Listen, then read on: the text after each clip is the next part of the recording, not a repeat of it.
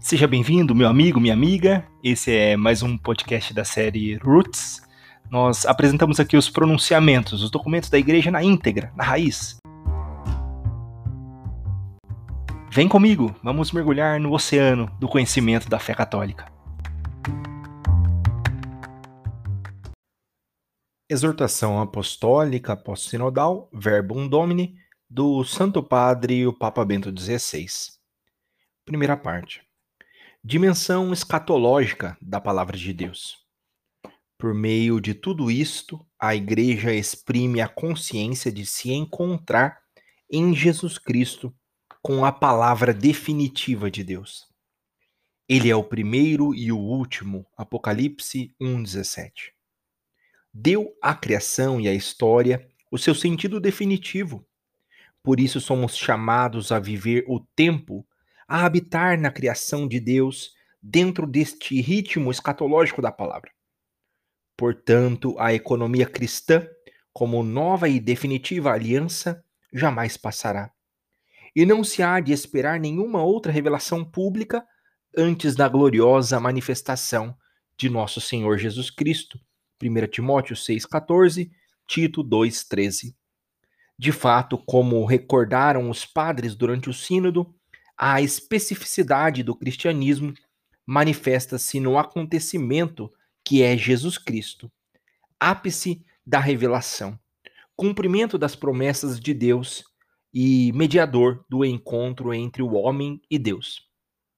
Ele que nos deu a conhecer Deus, João 1,18, é a palavra única e definitiva confiada à humanidade. Propositio 4. São João da Cruz exprimiu esta verdade de modo admirável, ao dar-nos como nos deu o seu Filho, que é a sua palavra e não tem outra. Deus disse-nos tudo ao mesmo tempo e de uma só vez nesta palavra única, e já nada mais tem para dizer porque o que antes disse parcialmente pelos profetas, revelou-o totalmente, dando-nos o todo, que é o seu Filho. E por isso, quem agora quisesse consultar a Deus ou pedir-lhe alguma visão ou revelação, não só cometeria um disparate, mas faria agravo a Deus, por não pôr os olhos totalmente em Cristo e buscar fora dele outra realidade ou novidade. São João da Cruz, subida do Monte Carmelo, 2:22.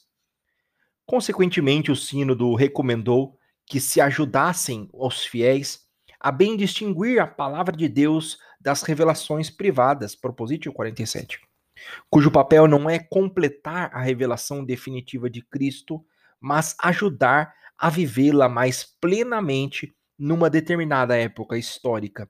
Catecismo da Igreja Católica 67 valor das revelações privadas é essencialmente diverso do da única revelação pública. Esta exige a nossa fé. De fato, nela, por meio de palavras humanas e da mediação da comunidade viva da igreja, fala-nos o próprio Deus. O critério da verdade de uma revelação privada é a sua orientação para o próprio Cristo. Quando aquela nos afasta dele, certamente não vem do Espírito Santo que nos guia no âmbito do evangelho e não fora dele. A revelação privada é uma ajuda para a fé e manifesta-se como credível precisamente porque orienta para a única revelação pública. Por isso, a aprovação eclesiástica de uma revelação privada indica essencialmente que a respectiva mensagem não contém nada que contradiga a fé e os bons costumes. É lícito torná-la pública e os fiéis são autorizados a prestar-lhe de forma prudente a sua adesão. Uma revelação privada pode introduzir novas acentuações, fazer surgir novas formas de piedade ou aprofundar antigas. Pode revestir-se de um certo caráter profético, 1 Tessalonicenses 5, do 19 ao 21, e ser uma válida ajuda para compreender e viver melhor o Evangelho na hora atual. Por isso, não se deve desprezá-la. É uma ajuda que é oferecida, mas da qual não é obrigatório fazer uso. Em todo caso, deve tratar-se de um alimento para a fé, a esperança e a caridade, que são o caminho permanente da salvação para todos. Congregação para a Doutrina da Fé, a mensagem de Fátima, 26 de junho de 2000. A palavra de Deus e o Espírito Santo. Depois de nos termos detido sobre a palavra última e definitiva de Deus ao mundo, é necessário recordar agora a missão do Espírito Santo relativamente à palavra divina. De fato, não é possível uma compreensão autêntica da revelação cristã fora da ação do Paráclito. Isto deve-se ao fato de a comunicação que Deus faz de si mesmo implicar sempre a relação entre o Filho e o Espírito Santo, a quem Irineu de Leão realmente chama as duas mãos do Pai. Aliás, é a Sagrada Escritura que nos indica a presença do Espírito Santo na história da salvação e, particularmente, na vida de Jesus, o qual é concebido no seio da Virgem Maria por obra do Espírito Santo. Mateus 1,18, Lucas 1,35. Ao iniciar a sua missão pública nas margens do Jordão, veio descer sobre si em forma de pomba. Mateus 3,16. Neste mesmo espírito, Jesus age, fala e exulta. Lucas 10, 21. É no espírito que se oferece a si mesmo. Hebreus 9, 14 quando está para terminar a sua missão, segundo narra o evangelista São João, o próprio Jesus relaciona claramente o dom da sua vida com o envio do Espírito aos seus. João 16, 7.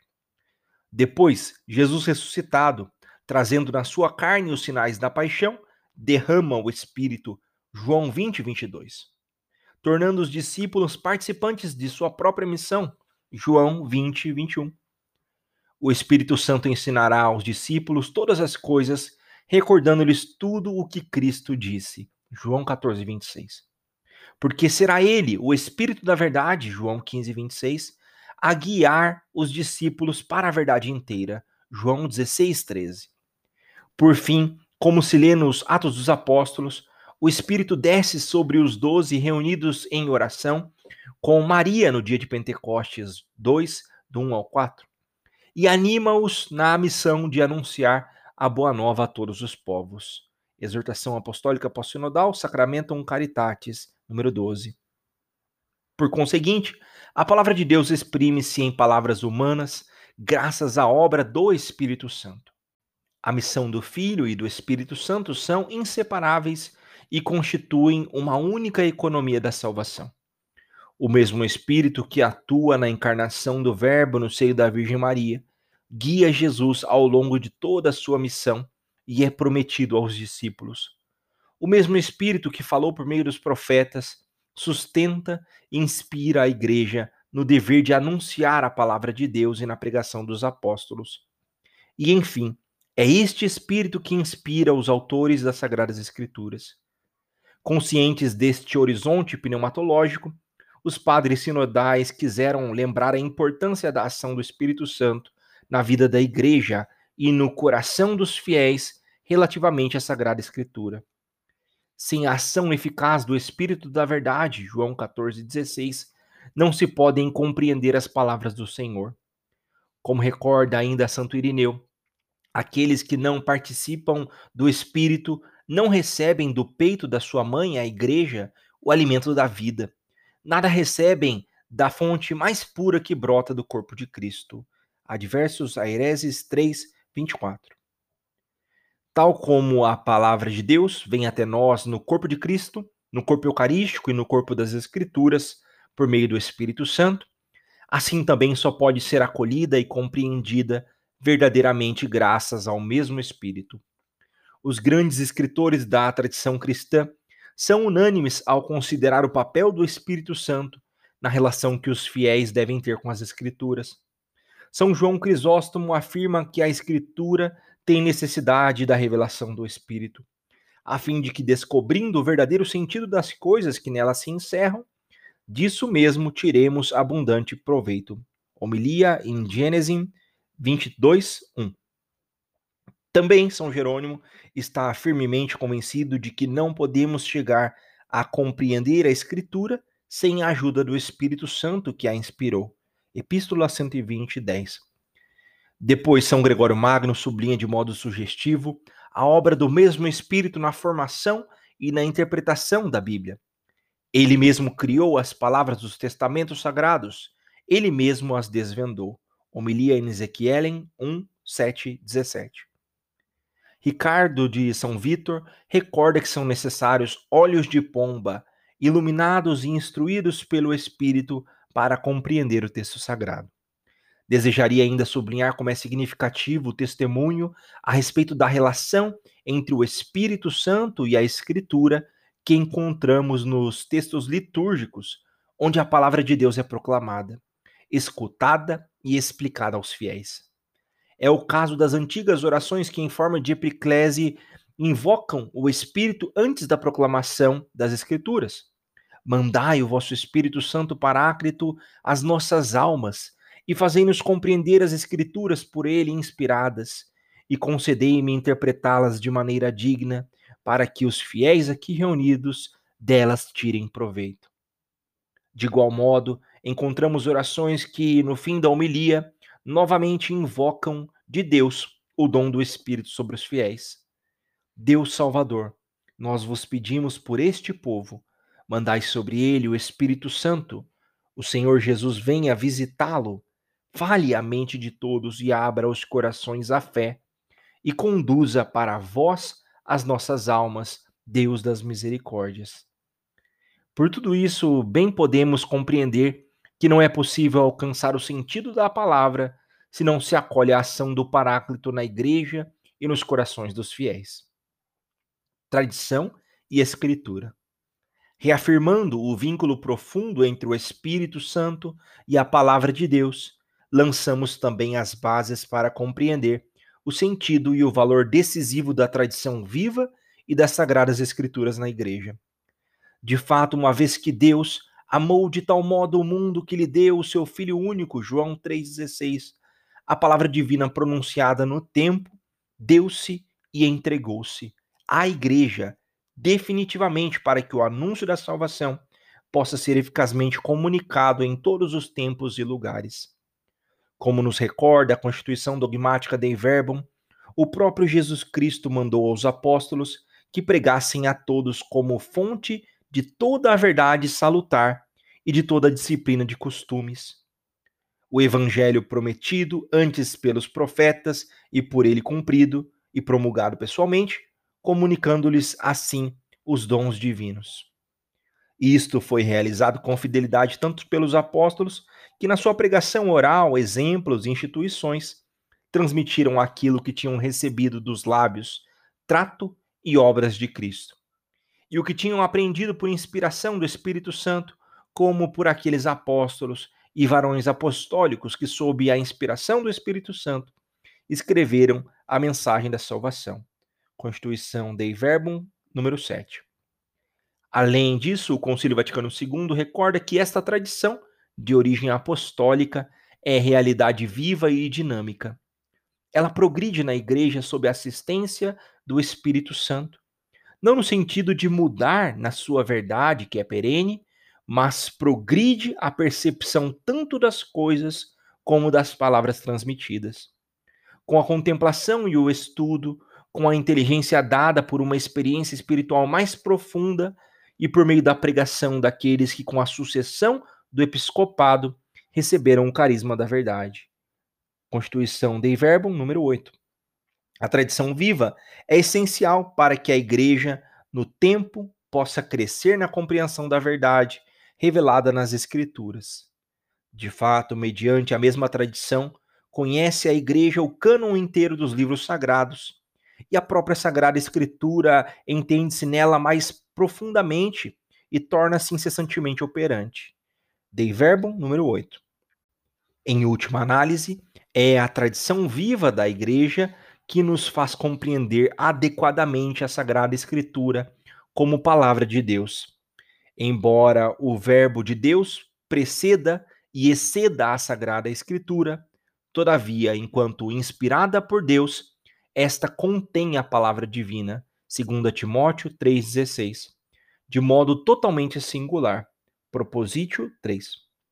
Disto conclui-se como é importante que o povo de Deus seja educado e formado claramente para se abeirar das sagradas escrituras na sua relação com a tradição viva da igreja, reconhecendo nelas a própria palavra de Deus. É muito importante, do ponto de vista da vida espiritual, fazer crescer esta atitude nos fiéis.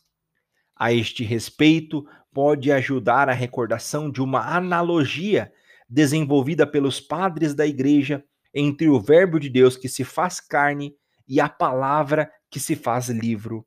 Mensagem final 2:5. A constituição dogmática de Verbo, ao recolher essa tradição antiga, segundo a qual o corpo do Filho é a escritura que nos foi transmitida, como afirma Santo Ambrósio, Expositio Evangelii Secundum Lucam 6:33, declara as palavras de Deus com efeito expressas por línguas humanas tornaram-se intimamente semelhantes à linguagem humana, como outrora o Verbo do Eterno Pai se assemelhou aos homens, tomando a carne da fraqueza humana. Dei Verbum 13. Vista assim, a Sagrada Escritura, apesar da multiplicidade das suas formas e conteúdos, aparece-nos como uma realidade unitária. De fato, através de todas as palavras da Sagrada Escritura, Deus não diz mais que uma só palavra, o seu verbo único, em quem totalmente se diz. Hebreus 1, do 1 a 3. Como claramente afirmava já Santo Agostinho, lembrai-vos de que o discurso de Deus, que se desenvolve em todas as Escrituras, é um só. E um só é o Verbo que se fez ouvir na boca de todos os escritores sagrados. Em última análise, através da obra do Espírito Santo e sob a guia do magistério, a Igreja transmite a todas as gerações aquilo que foi revelado em Cristo. A Igreja vive na certeza de que o seu Senhor, tendo falado outrora, não cessa de comunicar hoje a sua palavra na tradição viva da Igreja e da Sagrada Escritura. De fato, a palavra de Deus dá-se a nós na Sagrada Escritura enquanto testemunho inspirado da revelação, que, juntamente com a tradição viva da Igreja, constitui a regra suprema da fé. Dei Verbum 21. Sagrada Escritura, inspiração e verdade. Um conceito-chave para receber o texto sagrado como palavra de Deus, em palavras humanas, é sem dúvida o de inspiração. Também aqui se pode sugerir uma analogia Assim como o Verbo de Deus se fez carne por obra do Espírito Santo no seio da Virgem Maria, assim também a Sagrada Escritura nasce do seio da Igreja, por obra do mesmo Espírito. A Sagrada Escritura é palavra de Deus enquanto foi inscrita por inspiração do Espírito de Deus. Deste modo, se reconhece toda a importância do autor humano, que escreveu os textos inspirados ao mesmo tempo do próprio Deus como verdadeiro autor. Daqui se vê com toda a clareza, lembraram os padres sinodais, como o tema da inspiração é decisivo para uma adequada abordagem das Escrituras e para sua correta hermenêutica. Proposiciones 5 e 12. Que deve, por sua vez, ser feita no mesmo espírito em que foi inscrita. Constituição dogmática sobre a revelação divina Dei Verbum 12 quando esmorece em nós a consciência da inspiração, corre-se o risco de ler a Escritura como objeto de curiosidade histórica e não como obra do Espírito Santo, na qual podemos ouvir a própria voz do Senhor e conhecer a sua presença na história.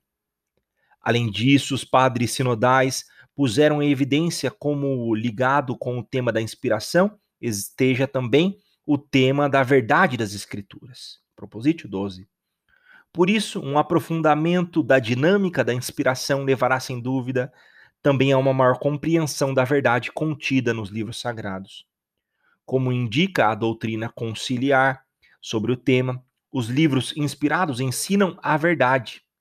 E assim como tudo quanto afirmam os autores inspirados ou agiógrafos, deve ser tido como afirmado pelo Espírito Santo por isso mesmo se deve acreditar que os livros da Escritura ensinam com certeza, fielmente e sem erro, a verdade que Deus, para nossa salvação, quis que fosse consignada nas sagradas letras. Por isso, toda a Escritura é divinamente inspirada e útil para ensinar, para corrigir, para instruir na justiça, para que o homem de Deus seja perfeito, experimentado em todas as boas obras. 2 Timóteo 3, do 16 ao 17. Não há dúvida que a reflexão teológica sempre considerou inspiração e verdade como dois conceitos-chave para uma hermenêutica eclesial das Sagradas Escrituras. No entanto, deve-se reconhecer a necessidade atual de um condigno aprofundamento dessas realidades, para se responder melhor às exigências relativas à interpretação dos textos sagrados segundo a sua natureza. Nesta perspectiva, desejo vivamente que a investigação possa avançar neste campo e dê fruto para a ciência bíblica e para a vida espiritual dos fiéis. Deus Pai, fonte e origem da palavra. A economia da revelação tem o seu início e a sua origem em Deus Pai. Pela sua palavra foram feitos os céus, pelo sopro de sua boca todos os seus exércitos. Salmo 33, 6. É ele que faz resplandecer o conhecimento da glória de Deus, que se reflete na face de Cristo. 2 Coríntios 4, 6, Mateus 16, 17 e Lucas 9, 29. No Filho, Logos feito carne, João 14, que veio para cumprir a vontade daquele que o enviou, João 4,34. Deus, fonte da revelação, manifesta-se como Pai e leva à perfeição a educação divina do homem. Já anteriormente animada pela palavra dos profetas e pelas maravilhas realizadas na criação e na história do seu povo e de todos os homens. O apogeu da revelação de Deus Pai é oferecido pelo Filho com o dom do Paráclito, João 14,16. Espírito do Pai e do Filho que nos guiará para a verdade total, João 16,13. Deste modo, todas as promessas de Deus se tornam sim em Jesus Cristo, 2 Coríntios 1:20. Abre-se assim para o homem a possibilidade de percorrer o caminho que o conduz ao Pai, João 14,6 para que no fim Deus seja tudo em todos. 1 Coríntios 15, 28. Como mostra a cruz de Cristo, Deus fala também por meio do seu silêncio. O silêncio de Deus, a experiência da distância do Onipotente e Pai, é etapa decisiva no caminho terreno do Filho de Deus, palavra encarnada. Suspenso no madeiro da cruz, o sofrimento que lhe causou tal silêncio fê-lo lamentar: Meu Deus, meu Deus, por que me abandonaste? Marcos 15, 34, Mateus 27, 46. Avançando na obediência até o último respiro, na obscuridade da morte, Jesus invocou o Pai. A ele se entregou no momento da passagem, através da morte para a vida eterna. Pai, nas tuas mãos entrego o meu espírito. Lucas 23, 46. Esta experiência de Jesus é sintomática da situação do homem que, depois de ter escutado e reconhecido a palavra de Deus, deve confrontar-se também com o seu silêncio. É uma experiência vivida por muitos santos e místicos e que ainda hoje faz parte do caminho de muitos fiéis. O silêncio de Deus prolonga as suas palavras anteriores. Nestes momentos obscuros, ele fala no mistério do seu silêncio. Portanto, na dinâmica da revelação cristã, o silêncio aparece como uma expressão importante da palavra de Deus.